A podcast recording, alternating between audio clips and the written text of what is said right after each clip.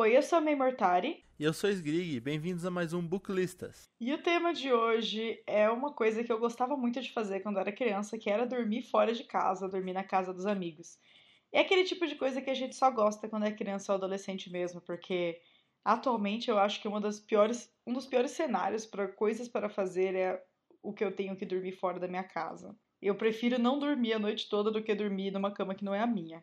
Eu não sei se isso é adulto ou isso é eu e minha chatice. Grig, como você se sente? Eu estou dormindo numa cama que não é minha no momento. É mesmo, Grig? Onde você tá? Eu tô na sua casa, no quarto ao lado. Sim, gente, a gente deixou para gravar de última hora, então aqui estamos nós na véspera do lançamento do Booklistas, gravando. Eu num quarto, Sgrig no outro, porque ele veio. Eu vou dizer que ele veio me visitar, tá? Mas a real é que ele veio pra Comic Con. Mas, Sgrig, como você se sente sobre dormir fora de casa? Sei que você está dormindo fora de casa hoje, mas é uma coisa que você gosta? Você consegue dormir bem? Ou você sente que você não dorme tão bem? Eu durmo tranquilo, eu gosto bastante. Acho que desde criança. Inclusive, eu sempre assistia, tipo, em desenho, série, filme, aquela criança que acordava chorando no meio da noite e queria voltar para casa. E eu nunca entendia, porque para mim era, tipo, gostoso. Quando eu era criança, eu adorava dormir fora. Eu lembro que eu ia muito na casa dos meus amigos. Eu dormia muito em casa de vizinho. Eu dormia duas noites seguidas. Eu nunca queria voltar para casa porque eu tava sempre muito bem, assim. E é muito legal dormir na casa de um amigo quando eu tinha criança, porque é aquele dia em que a gente brinca muito mais e mesmo depois da hora de dormir, quando tem uma hora de dormir, a gente sempre passa dessa hora para brincar. Então, mas eu gostava muito de receber amigos na minha casa, sempre foi muito mais gostoso para mim. Apesar de quando eu era criança eu gostava muito de dormir fora também. Você recebia muitos amigos em casa? A parte de receber para dormir eu não recebia muito porque eu dividia quarto com meu avô, então era meio complicado. Nossa, eu fazia altas festas do pijama. Tipo, sempre. Eu sempre chamava várias amigas e os meus pais tinham loja de doce, e aí quando eu recebia amigas em casa, minha mãe sempre levava alguma coisa, tipo um saco de marshmallow, chocolate. Então, tipo, a gente sempre tinha coisa boa para comer em casa e os meus amigos gostavam muito de ir na minha casa por causa disso. É, e hoje em dia quem tem que comprar os doces sou eu. Hoje em dia minha casa não tem nada. E é Sgrig que vai no mercado e compra as coisas para mim. Mas vamos lá, Sgrig, então dentro dessa temática toda de dormir na casa dos amigos, é, a gente torce, primeiro de tudo, para ser amigo de quem você está dormindo na casa estar, estar vivo, não ser um espírito perseguidor ou um demônio ou coisas do tipo, não é mesmo? A não ser que você goste, então se você gostar, tá tudo bem. Então, nessa primeira leva do, de escolhas do Booklistas de hoje, a gente vai trabalhar com talvez pessoas com que você não gostaria de estar dividindo uma casa. Qual é o seu primeiro livro? O meu primeiro livro é Carrie a Estranha, do Stephen King, que é traduzido pela Adalgisa Campos da Silva. A editora é a Suma, tem 200 páginas e foi publicada pela primeira vez em abril de 1974. Se eu não me engano, é um dos primeiros livros do King. É o primeiro livro do King. É o primeiro livro do King que eu conheço a história de que ele jogou no lixo e a esposa não deixou e mandou ele publicar porque você perdeu muito tempo nisso, agora vai colocar dinheiro nessa casa. Porque Tabitha King é aparentemente rainha, né? É, com certeza. Ela é a verdadeira King, né? Porque por conta dela, Carrie, a estreia, foi publicado. Se essa história é verídica, mas é uma, um dos grandes, uma das grandes histórias do meio literário de terror. E eu gosto muito de acreditar nessa história. Sim. Mas se essa história for real, sim, Stephen King pensou em se livrar do manuscrito de Carrie, porque ele achou que não era bom o suficiente. Aí a esposa foi lá, a Tabitha King pegou do lixo e falou: Ah, vai, vai publicar isso sim. Se e vira, aí... você que lute. E aí está Carrie, que já rendeu três ou mais adaptações. Três? Tem três. Tem a classicona, tem uma de 2002 e tem a da Chloe Moretz. Eu não conhecia essa de 2002. Pois Só é. conhecia a super clássica com a Cissy Spacek, que é uma adaptação maravilhosa. Eu já li esse livro. Meu Deus, cadê os tambores do Buquilistas? Oh, meu é Deus. É som de aleluia, sabe? Mas eu li, esse Dois foi o primeiro livro do Stephen King. Dois episódios seguidos em que a gente leu os mesmos livros, será? Talvez. Será? Mas eu gosto muito, muito desse livro. Ele foi o primeiro livro do King que eu li. Eu era adolescente e eu queria ler alguma coisa de terror. E eu lembro de ter lido Carrie e a parte da, da solidão dela, porque a, a, história da Carrie é uma história bem triste. Os ainda vai falar da história, né, pra quem não conhece. Sim. Mas é uma história que quando você é adolescente, por mais que você não tenha passado por esse grau de, de problema com bullying e com, com abuso que ela passou, você acaba se identificando a algum a, a certo ponto por ela ser uma adolescente muito solitária. Porque eu acho que a adolescência é uma fase solitária pra gente, por mais que a gente esteja cercada de gente. Mas Carrie vai contar a história de Carrie, que ela é uma adolescente que tá no ensino médio e ela tem uma mãe muito, mas muito, muito religiosa, tipo, muito fanática religiosa, que acha que tudo é do demônio.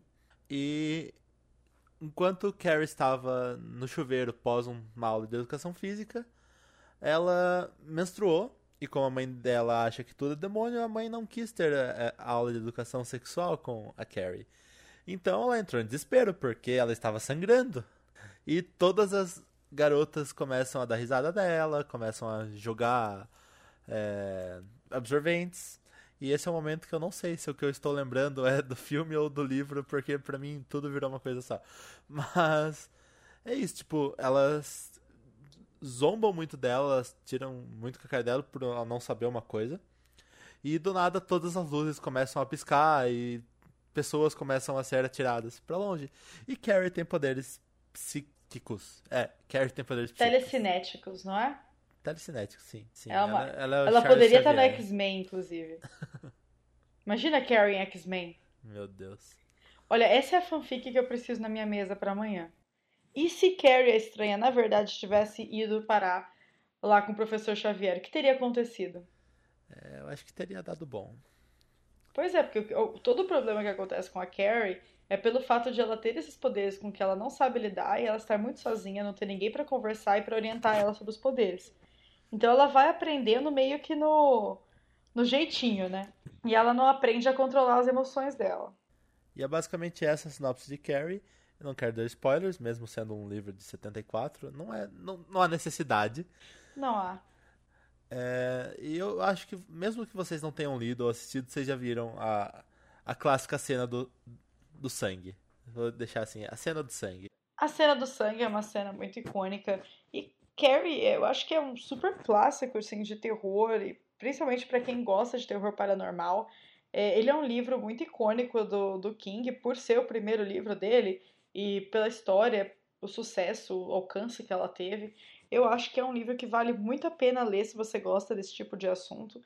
E por que, que você leria esse livro na casa do amigo? Porque é um, é um livro que dá para você ler junto com seu amigo e depois vocês fazerem maratonas dos filmes. Que é uma coisa muito legal de se fazer quando está dormindo na casa do amigo. Maratona de filmes. Por que, que a gente não tá fazendo isso, Greg? Porque a gente tem que gravar episódio de Booklistas. Era isso, gente. Por hoje a gente estava trabalhando com uma recomendação apenas. É e a gente, a gente vê vocês vai... no próximo episódio. Um beijo. Beijo, tchau. Não, mentira. Mari, fala seu livro pra gente. Bom, o meu primeiro livro de hoje, ele não sai muito do campo, assim, não sai muito do tema de Carrie. O meu primeiro livro é Psicose, do Robert Bloch, traduzido pela Ana Bela Paiva. Ele foi lançado aqui no Brasil pela Dark Side e tem 240 páginas. E a publicação original dele é ainda mais antiga do que a de Carrie esse livro foi publicado pela primeira vez em abril de 1954, 20 anos antes de Carrie ser lançado. Ele tem uma história muito interessante por fora. Eu vou contar a primeira história por fora antes da história do livro. Mas esse livro, ele tem um título que é muito icônico, mas que é muito mais icônico no cinema do que na literatura. Psicose foi um grande título de cinema de terror. Ele foi dirigido pelo Hitchcock e ele conta a história de uma, uma moça que um belo dia resolve roubar dinheiro da empresa dela.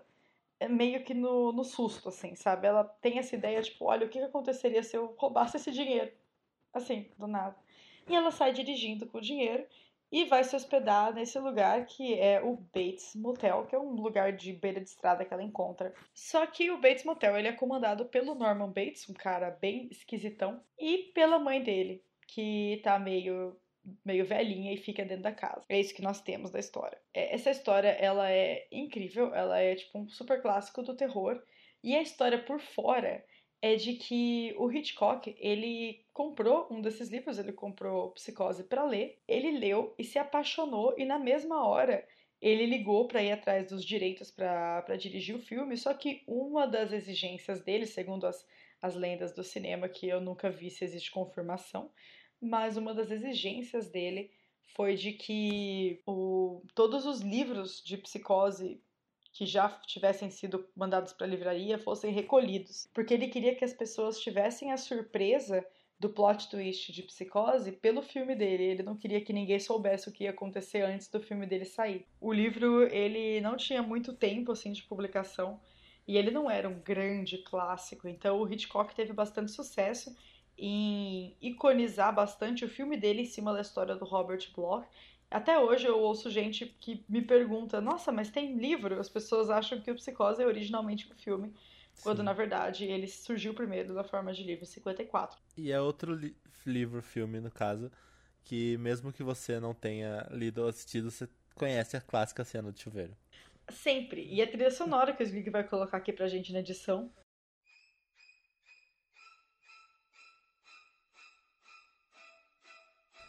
Que é um, um, um som. Trabalho. Ah, Sgrig, você que lute. Mas é um som que se você escutar, você já consegue, já, já te traz de volta para o filme. É, ele é muito interessante porque ele trabalha também a questão de psicopatologia. O Norman Bates, a, a estranheza dele, que é descrita no livro, ela tem uma explicação. E muita gente, inclusive eu até pouco tempo atrás, acreditava que o Norman Bates tinha sido inspirado num caso de serial killer muito reconhecido nos Estados Unidos, que é o caso do Ed Gein, que era um caipira que morava numa casinha no interior sozinho e foi descoberto que ele era um ladrão de lápides, ele roubava corpos de eh, recém-enterrados e também matava pessoas para pegar a pele delas e fazer mobília para casa dele. Inclusive, ele chegou a fazer tipo uma roupa humana assim de pele. É uma história bem louca. E essa história é quase contemporânea ao lançamento de Psicose, que foi em 54. O caso do Ed Gein foi concluído por volta de 57, que foi quando descobriram é, sobre os crimes dele. E então, é, até eu até pouco tempo atrás acreditava que, até pouco tempo atrás, tipo, até a gravação deste episódio. 30 estou, segundos atrás. 30 segundos atrás, eu acreditava que o caso do Ed Gein era antes de Psicose e que tinha inspirado de alguma forma o personagem, porque essa informação é muito passada em é, episódios de documentários e coisas sobre isso. É meio que uma lenda da internet que tá falsa. Fake news antigo. Mari caiu na fake news. Caí na fake news, caí muito. Gente, eu caio fácil em fake news. Aí até a hora que eu falo, vou pesquisar e penso, pera.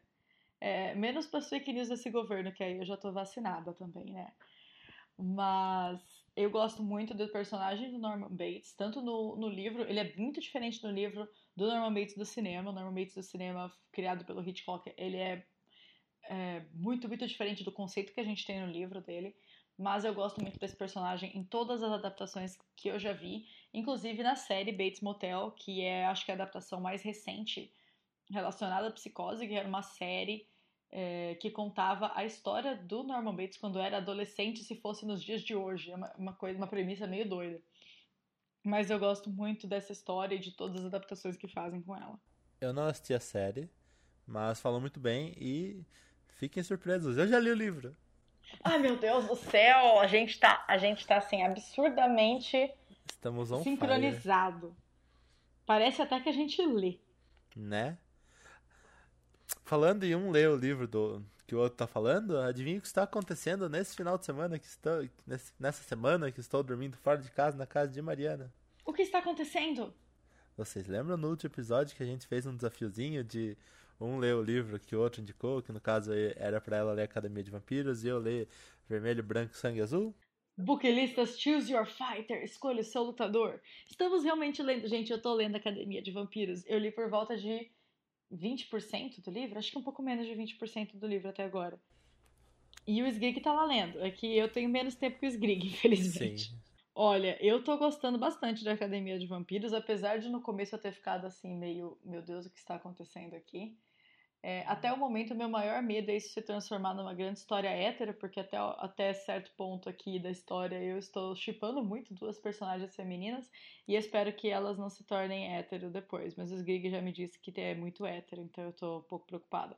Mas estou tentando. Eu estou dando essa chance para o livro hétero que o Sgrig me recomendou. É um livro de 2007, né, gente? O povo só escrevia livro hétero nessa época. Olha, as fanfiqueiras estavam aí para fazer o contrário.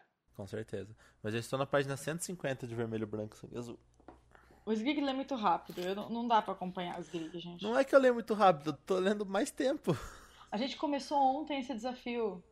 Sim. Como é que você já leu 150 páginas? Eu nem vi você lendo.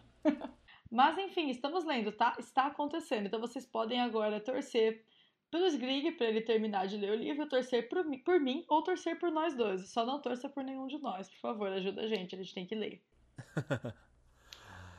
Mas é isso.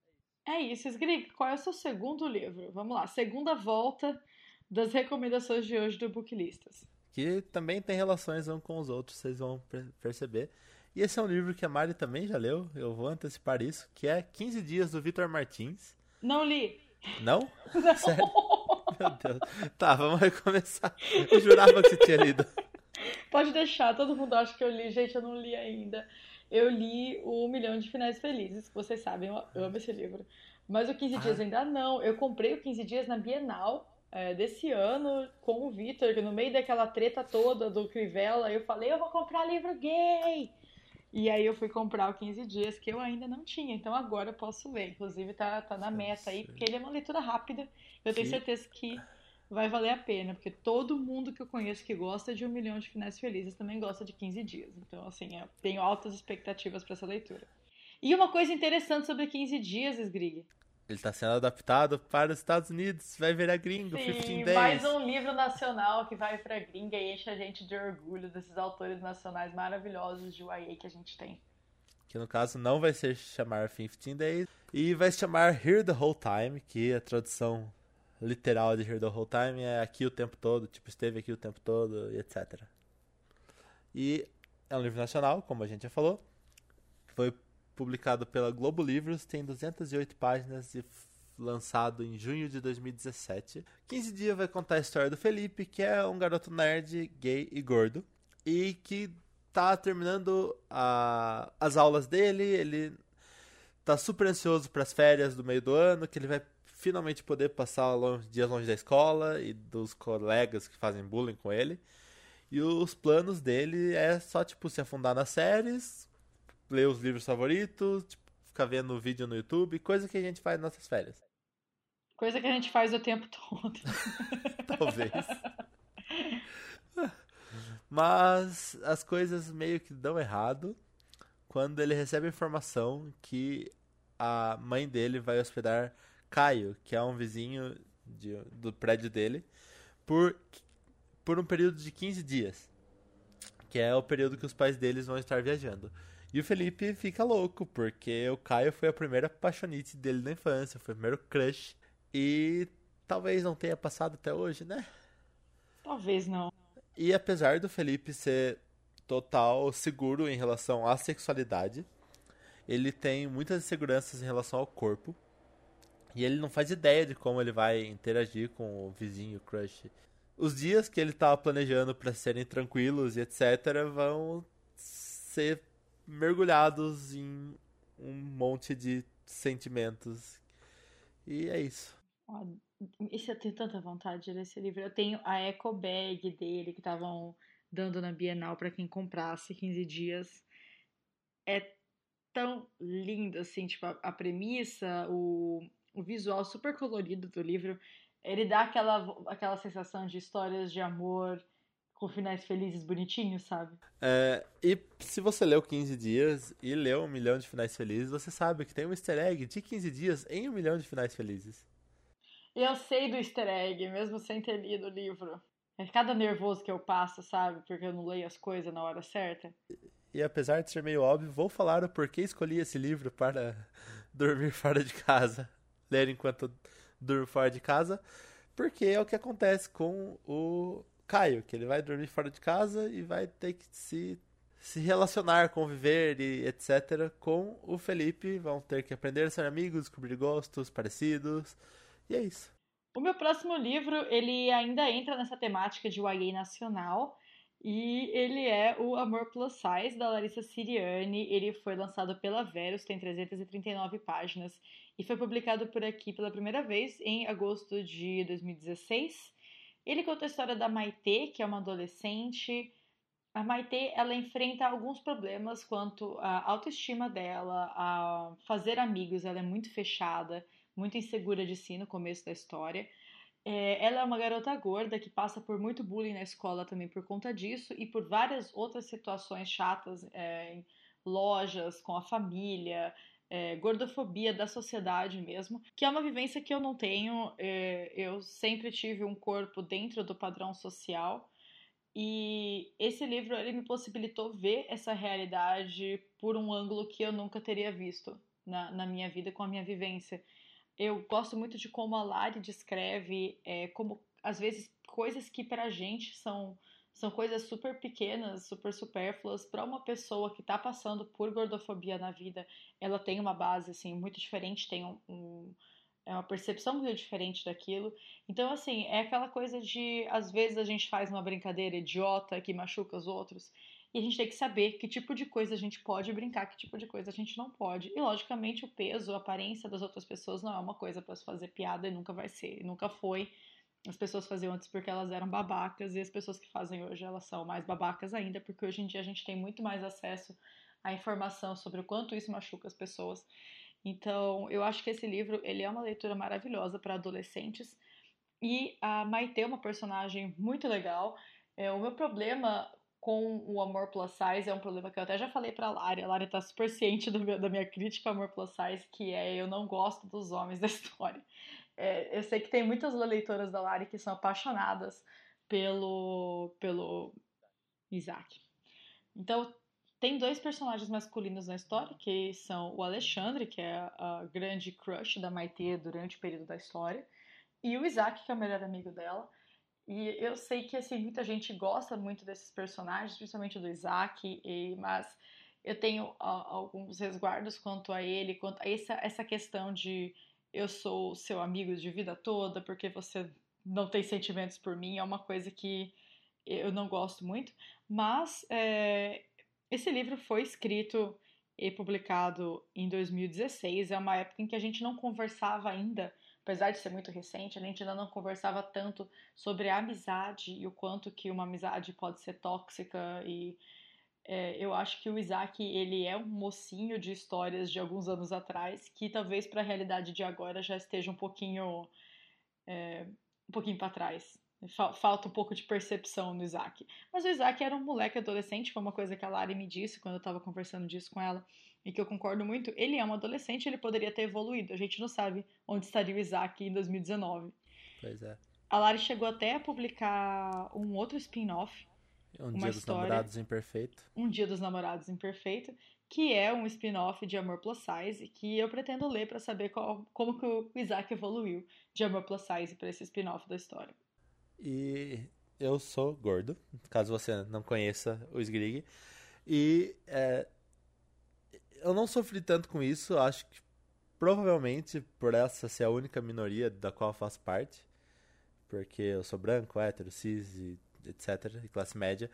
E Amor Plus Size, apesar de não ter lido, eu sei que é um livro muito importante, porque autoestima é uma coisa que afeta principalmente a gente gorda, mas a, o padrão da sociedade também afeta os magros, tipo a Mari, que sofreu por distúrbios alimentares, mesmo sendo magra.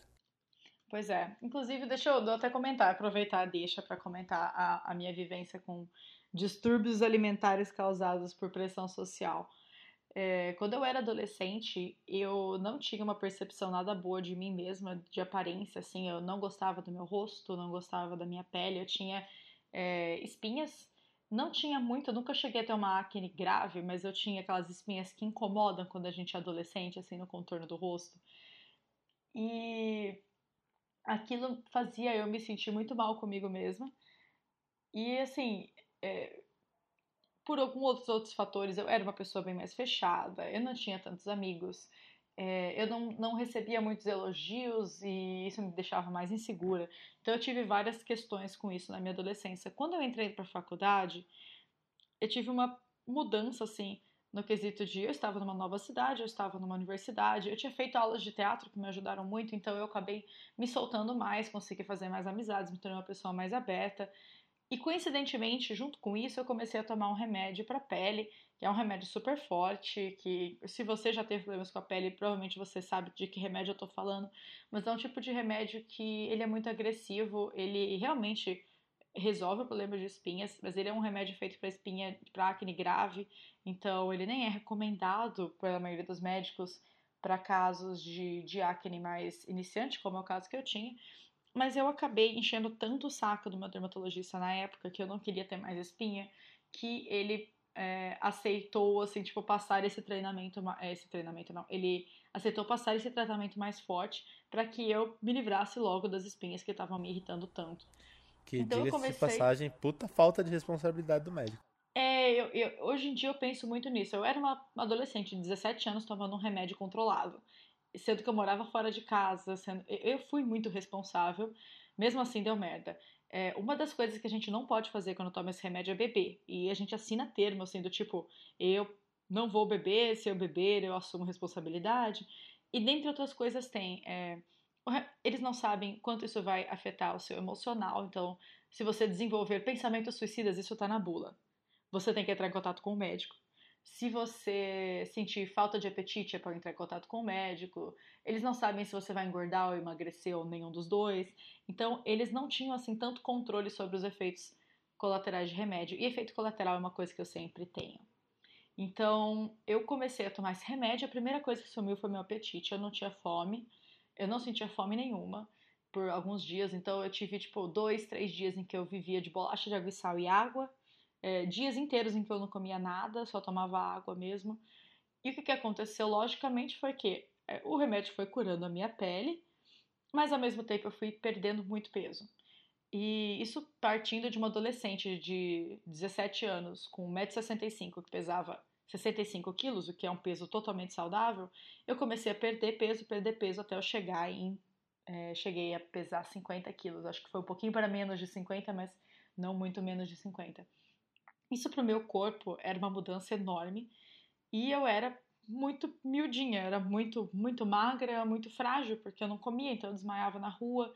Só que o que aconteceu nessa época comigo também foi que é, as pessoas começaram a me elogiar, porque eu estava mais social, eu não tinha mais problemas na pele, então eu sentia mais confiança em, em flertar e essas coisas que jovens fazem.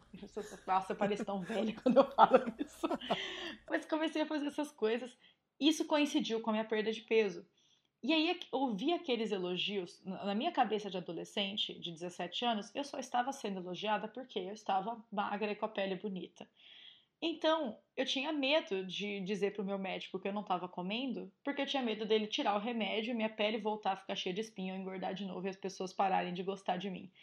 Então, assim, eu passei um ano da vida tomando esse remédio, foram 12 meses.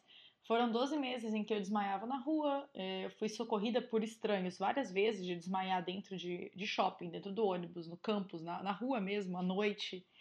E eu morria de medo de desmaiar em algum lugar perigoso, porque eu não tinha controle, eu simplesmente sentia que eu ia desmaiar e eu caía. É, todo mundo achava na minha família que eu estava bem, porque eu estava morando fora. E eu não dizia, lógico, que eu não estava comendo. Então foi, foi um ano bem complicado. E isso é uma das questões. Eu, olha, já era uma pessoa que poderia se encaixar dentro dos padrões sociais, e mesmo assim eu sentia que não me encaixava e que eu precisava perder peso e poderia ter me envolvido em algo muito mais sério do que isso, pela irresponsabilidade que eu tinha da minha idade também, de não prestar atenção na, na minha alimentação naquela época. Então, o padrão social é uma coisa muito complicada. Lógico que mulher, é, a gente vive lutando com padrão social, as pessoas impõem padrões sociais absurdos em cima da gente desde que a gente é muito nova, mas isso, tudo que eu passei, não é nada perto de gordofobia. Porque nada se compara às experiências que as minhas amigas gordas me contam de bullying na escola, de situações totalmente constrangedoras dentro de lojas, em conversas com família, em relacionamentos, envolvendo pessoas que se metem realmente no seu peso e que querem dizer se você é saudável ou não, porque elas acham que a sua aparência não é saudável, porque a sociedade diz para elas isso. Então, é, é uma, uma questão muito importante para a gente saber lidar, principalmente quando você trabalha, tem vivência ou é adolescente. Então, esse, esse livro, apesar do meu problema com o Isaac, que é uma coisa totalmente à parte, ele é uma recomendação muito, muito é, forte que eu tenho, porque eu acho que ele, ele mostra bem pra gente, de fora da realidade de uma menina gorda na, na, na época de ensino médio, ela mostra pra gente essa realidade. E é, algumas amigas gordas minhas que leram esse livro, elas falaram que esse livro foi muito importante para elas, para é, se aceitar melhor. Então, eu acho ele um título maravilhoso e eu escolhi porque a Maite é o tipo de amiga que eu gostaria de ter e gostaria de ter chamado para ir na minha casa. Então, é, quando eu pensei nesse assunto, o primeiro que eu pensei foi no Amor Plus Size. A Maite, ela é uma garota maravilhosa, muito garota de ouro, assim, e eu gostaria muito de ter tido uma amiga como a Maite na época da escola. E eu vou, eu vou falar um caso rapidinho que aconteceu comigo recentemente. Eu fiz exames de sangue padrão, normal, de rotina, e todos os meus exames deram bom, tipo, triglicérides, diabetes, etc. Tudo ok, tudo abaixo do nível é, tudo no nível bom. Daí, beleza, o médico falou: Ah, não, tá tudo legal, só que seria legal que você emagrecesse um pouco. Mas por qual motivo? Só por estética? Porque se meus exames estão dando tudo bom, não tem nenhum motivo além da estética para eu precisar emagrecer. Isso é uma história que eu já ouvi de várias pessoas. Do tanto que os médicos é, extrapolam, mesmo quando o seu exame tá mostrando tá tudo certo. Eu, é, quando era magra, tinha exames de sangue pavorosos e ninguém ficava cuidando da minha saúde porque eu era magra. E as pessoas acham que é só isso. E eu tive resultados de exame de sangue que até hoje me assustam. Porque eu não estava comendo. E quando eu comia, eu comia porcaria. Então, bom, vamos agora para nossa terceira, nosso terceiro foco do programa de hoje. O Sgrig tem a indicação número 5 do Booklistas para se ler na, na casa do amigo quando a gente vai dormir fora. Sgrig, conta pra gente a sua próxima recomendação. É Heróis de Novigrad, da Robert Spindler, que também é nacional. Foi lançado pela Suma, tem 310 páginas e foi publicado em março de 2018. E o livro vai contar sobre Heróis de Novigrad, que é um jogo de computador, um MOBA, que se você não conhece, é Multiplayer Online Battle Arena, arena de batalha de multijogadores online, que é basicamente o LoL ou o Dota ou Heroes of the Storm. Tem muitos exemplos de jogos desse gênero. Os mais famosos, acho que são esses que eu falei. E dentro do universo do livro, esse é o jogo que faz mais sucesso. Que além de um jogo, também é um esporte, como temos muitos campeonatos de, de MOBAs na nossa vida real. É, e é uma paixão mundial que atrai milhões de jogadores fanáticos para estádios. E tem, tipo, equipe muito famosa, no nível de serem celebridades. E que pode levar os jogadores do chão ao topo, dependendo de como a equipe sair no campeonato. E Pedro, que é um dos protagonistas, ele sabe que a carreira pode desabar de uma hora para outra. Mas ainda assim, Heróis Novigrad é o, a paixão dele. É, é isso. E, tipo, ele já foi um jogador profissional, mas os dias de glória dele terminaram ou o que ele pensa, porque ele recebe a visita de Yen Shao, que é um dos heróis dentro do jogo. E o, e o guerreiro se materializa na casa dele e o Pedro acha que ele tá ficando louco. Quem não acharia, né? Eu acho que é todo mundo. Mas a verdade é que o HDN, que é a sigla, é, é mais real do que ele pode imaginar. Tá tendo uma crise dentro do universo do jogo e os jogadores alimentam o jogo com a paixão e sem saber com sua energia vital. Os monstros da Terra de Novigrad estão a um passo de invadir o mundo real e os defensores de Lunia, que é como se fossem os mocinhos, os mocinhos do jogo, precisam de um time que possa restaurar a força do lado dos heróis. E aí o Pedro, ele tem essa missão de reunir uma equipe de jogadores para enfrentar os jogadores que estão lutando pela equipe do mal e que por mais que ganhar o campeonato é salvar a Terra. Meu Deus, que maravilhoso. Sim, é muito legal. Esse é um daqueles livros que tá na minha lista eterna de livros que eu preciso ler, sabe? Nossa sim, senhora, sim, desde a Bienal do ano passado que eu penso, vou comprar Heróis de Novigrad, mas ainda não comprei. E é isso, falhei mais uma vez. E aí é um livro que eu escolhi pra ser lido quando você dorme na casa de um colega, de um amigo. Porque jogar jogos é uma coisa que a gente faz normalmente quando a gente dorme na casa dos amigos. Ah, é? É, pois é, né? Aqui mesmo a gente jogou alguns jogos de tabuleiro. Ontem a gente ficou a noite inteira fazendo quizzes no computador. É. É verdade. Eu não costumo jogar videogame. Eu acho que o único videogame que eu jogo mais, assim, com amigos é Just Dance, que eu, eu adoro Just Dance. Infelizmente, neste momento, uh, o meu Xbox não está funcionando. Eu estou bem triste com isso. Estou precisando resolver esse problema do, do Xbox. Mas eu gosto de jogar Just Dance, é, Mario. Mas o que a gente joga mesmo aqui na minha casa é jogos de tabuleiro. Inclusive, eu e o Sgrig fizemos uma compra conjunta de jogo de tabuleiro que vai ficar na minha casa para quando ele vier visitar, né, Sgrig? É, sacanagem isso. Eu devia ter levar em... Mentira. A maior parte Olha, dos pagadores está aqui. A maior parte dos, dos pagantes está aqui. A gente comprou esse jogo em quantas? Cinco, Cinco pessoas? pessoas? Sim. Porque a gente comprou o jogo de tabuleiro de Game of Thrones, né, gente? E a gente comprou ele usado num preço muito bom, assim, até ridículo, na verdade, o preço. Mas mesmo assim, a gente dividiu em cinco pessoas e é isso. Cada um tem uma cota no jogo. Cada um tem uma casa dentro do jogo. É isso. E a gente jogou pela primeira vez ontem como teste, mas é um jogo bem longo, a gente ainda não conseguiu jogar tudo. Mas, meu Deus, eu adoro jogo de tabuleiro. Se eu fosse rica, eu acho que eu ia gastar muito da, da minha fortuna comprando jogos novos para jogar com os amigos. Eu, sem ser rico, já gasto muito grana com jogo de tabuleiro. Isso é verdade, gasta mesmo. Inclusive, os que eu trouxe estão aqui, a gente ainda precisa jogar. Opa, vamos jogar. Eu, eu quero. A gente tem que ter mais gente aqui. Hoje tem pouca gente aqui em casa. Sim. Uma coisa boa sobre morar com várias pessoas é que sempre tem gente para jogar em casa. Quase sempre, né? Sim. Então, eu acho que é muito legal jogar jogos. É... Eu gosto muito de jogar quiz. Adoro coisas de quiz. Mas é isso. Qual é o seu último livro de hoje, Mariana, para ler enquanto dorme na casa de um amigo, de uma pessoa, de um colega, fora de casa? Ok, o meu último livro para hoje é uma HQ, na verdade, que é A Lena, escrito pelo Kim Anderson, que é um sueco, e traduzido pelo Guilherme da Silva Braga. Ele foi lançado aqui no Brasil pela editora Avec e tem 120 páginas. É uma HQ super rapidinha de ler ela foi publicada em março de 2017. E a Lena foi uma HQ que eu li recentemente, assim, faz uma semana no máximo que eu li essa HQ, e conta a história da Lena, que é essa garota do colegial que vive um verdadeiro inferno por conta de bullying. É... Esse colégio onde ela estuda é cheio de gente rica e ela é meio que bolsista dentro do colégio. Então tem uma menina dentro da escola, a Filipa, que é do time de lacrosse. É muito coisa de rico isso, né? Deixa eu conhecer alguém que jogue lacrosse, Grig. Não, pra mim lacrosse é coisa de Team Wolf.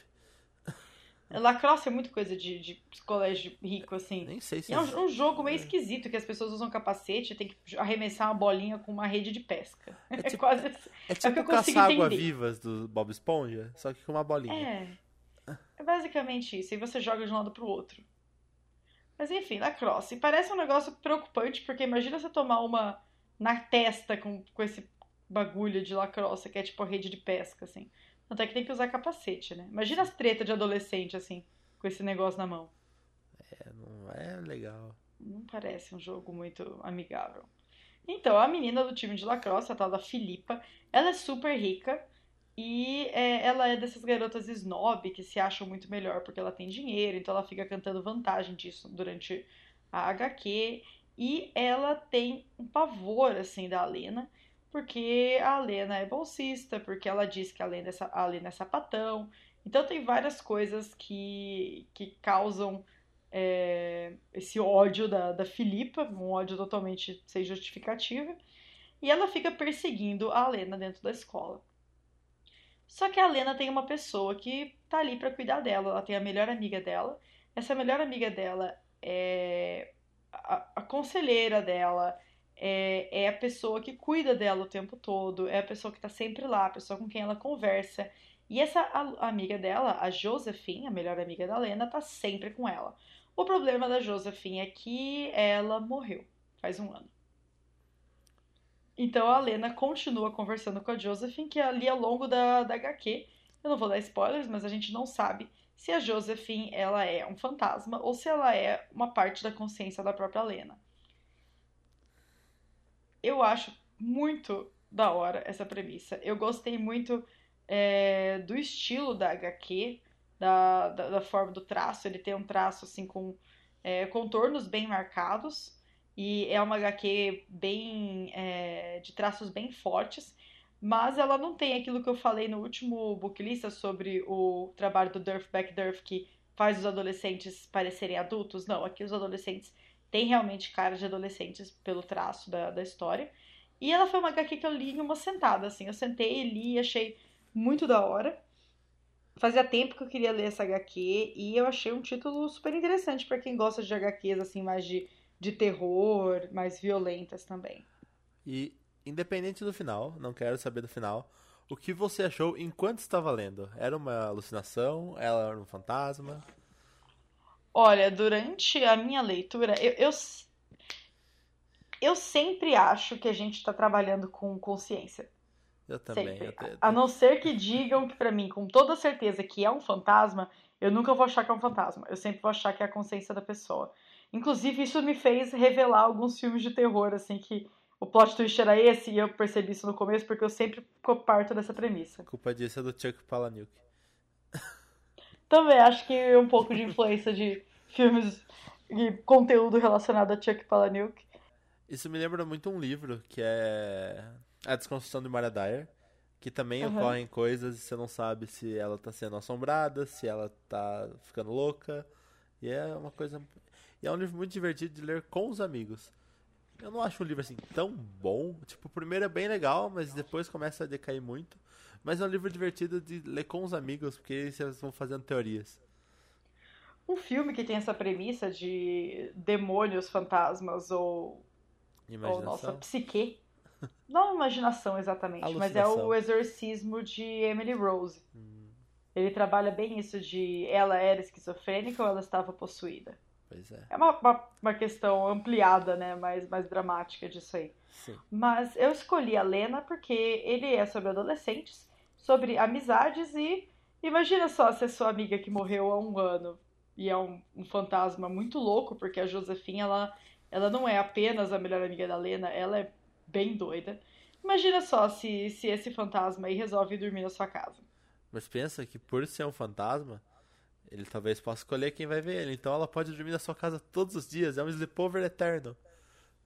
É um sleepover eterno e talvez você nunca saiba. Pois é. Booklistas histórias de horror. e, mas é, é, é, eu acho que é, eu acho que esse título tem, tem muito a ver, essa questão de, tipo, imagina se tem um fantasma dormindo na sua casa todas as noites e você não sabe. Isso me lembrou muito aquela história que eu nunca sei se é real ou se é creepypasta da menina, do, do cara que dormia debaixo da cama da menina. Você já ouviu essa história, Gui? Eu acho que é creepypasta. Tem cara de creepypasta, mas se você Sim. não conhece a história, é a história de uma garota que morava na Irlanda, eu acho, enfim, na Europa aí.